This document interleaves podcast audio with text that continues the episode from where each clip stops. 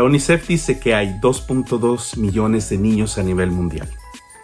Santa Claus solamente le da regalo a niños que se han portado bien.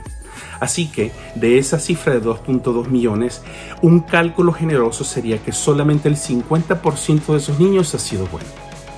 Si tomamos en cuenta las mismas cifras de UNICEF, que dice que hay 2.5 niños por hogar, Santa Claus tendría que repartir regalos únicamente a 440 millones de hogares a nivel mundial, no importando color, raza, lengua, color o religión. Por lo mismo, también asumimos que todos los niños buenos están juntos en el mismo lugar.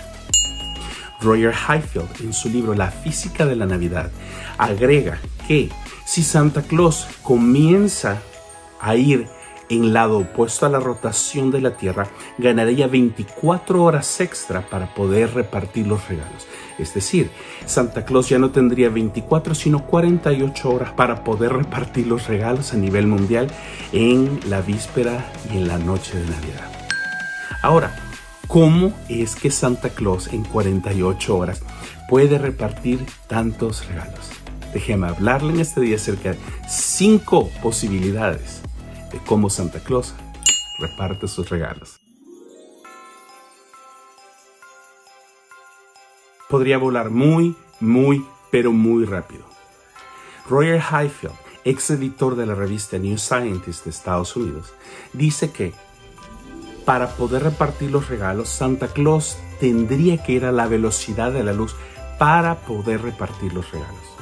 Si a 300.000 kilómetros por hora se recorre la Tierra siete veces en un segundo, realmente lo podría lograr.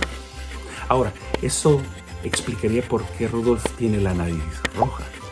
Bueno, tomemos en cuenta que esa velocidad realmente Santa Claus iría completamente pegado adentro del asiento por la magnitud de la fuerza de la velocidad. Y básicamente los renos agarrarían fuego en la atmósfera por la cantidad de velocidad y básicamente Santa Claus sería una bola de fuego.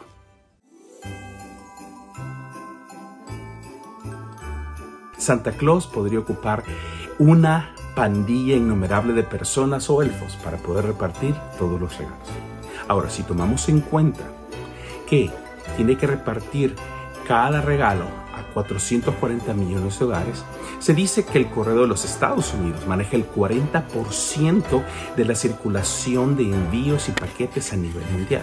Entonces, Estados Unidos maneja 158 millones de envíos anuales, más de 434 mil envíos de paquetes en todo un año. Quiere decir que podría ocupar 600 mil elfos en 48 horas con 600 mil vehículos diferentes para poder enviar cada uno de los paquetes a tiempo en el tiempo de Navidad.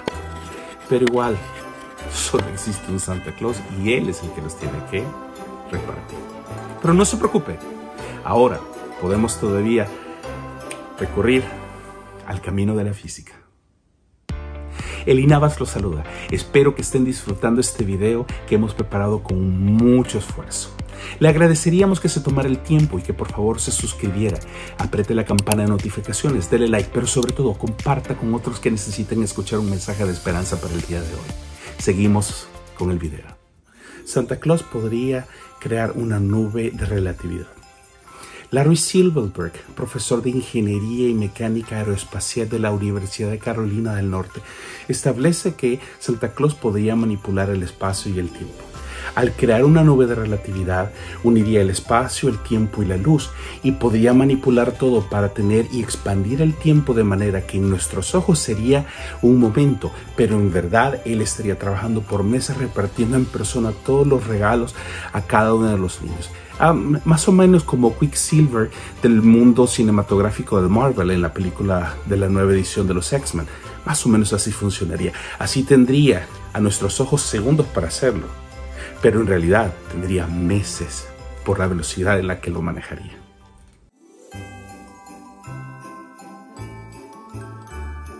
Santa Claus podría utilizar agujeros de espacio en el tiempo. Déjeme explicárselo. Usted tiene un ojo de papel un punto y en el otro lado tiene la casa de su amigo y su casa. El agujero del tiempo lo que hace es como doblar esta hoja de papel y luego los dos puntos quedan unidos y las casas quedan frentes una a la otra. Es decir, Santa Claus puede ocupar todo su conocimiento de la teoría de la relatividad y física cuántica para poder doblar el espacio, el tiempo y repartir todos los regalos en persona en cuestión de segundos. Así sería todavía muchísimo más rápido.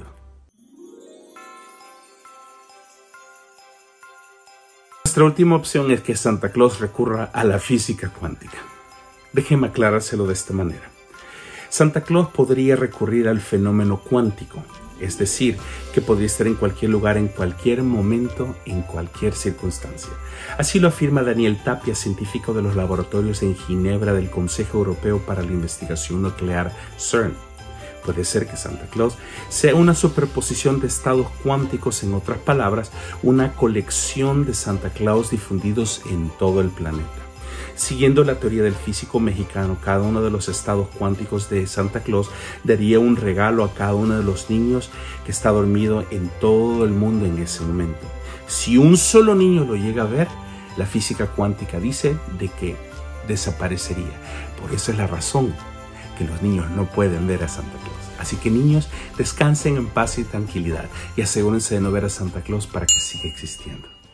Eso es todo por hoy amigos. Hemos visto cinco posibilidades que Santa Claus podría utilizar para poder repartir los regalos al mundo. Y realmente algunas cosas son completamente sacadas de la ciencia ficción. Pero lo que sí les puedo decir es esto y puedo llegar a una conclusión. No necesita ver a Santa Claus para creer en Él. Como lo mismo se comprueba con Jesucristo, que vino a nacer por nosotros y a morir por nosotros. La conclusión que quiero llevarlo es esta. Se necesita más fe para creer en Santa Claus que para que usted crea que Jesucristo vino a nacer en un pesebre. Creció, vivió y murió por nuestros pecados y para darnos vida eterna. Se necesita más fe para creer en Santa Claus que para creer en Jesucristo. Gracias por sintonizarnos y nos vemos hasta la próxima.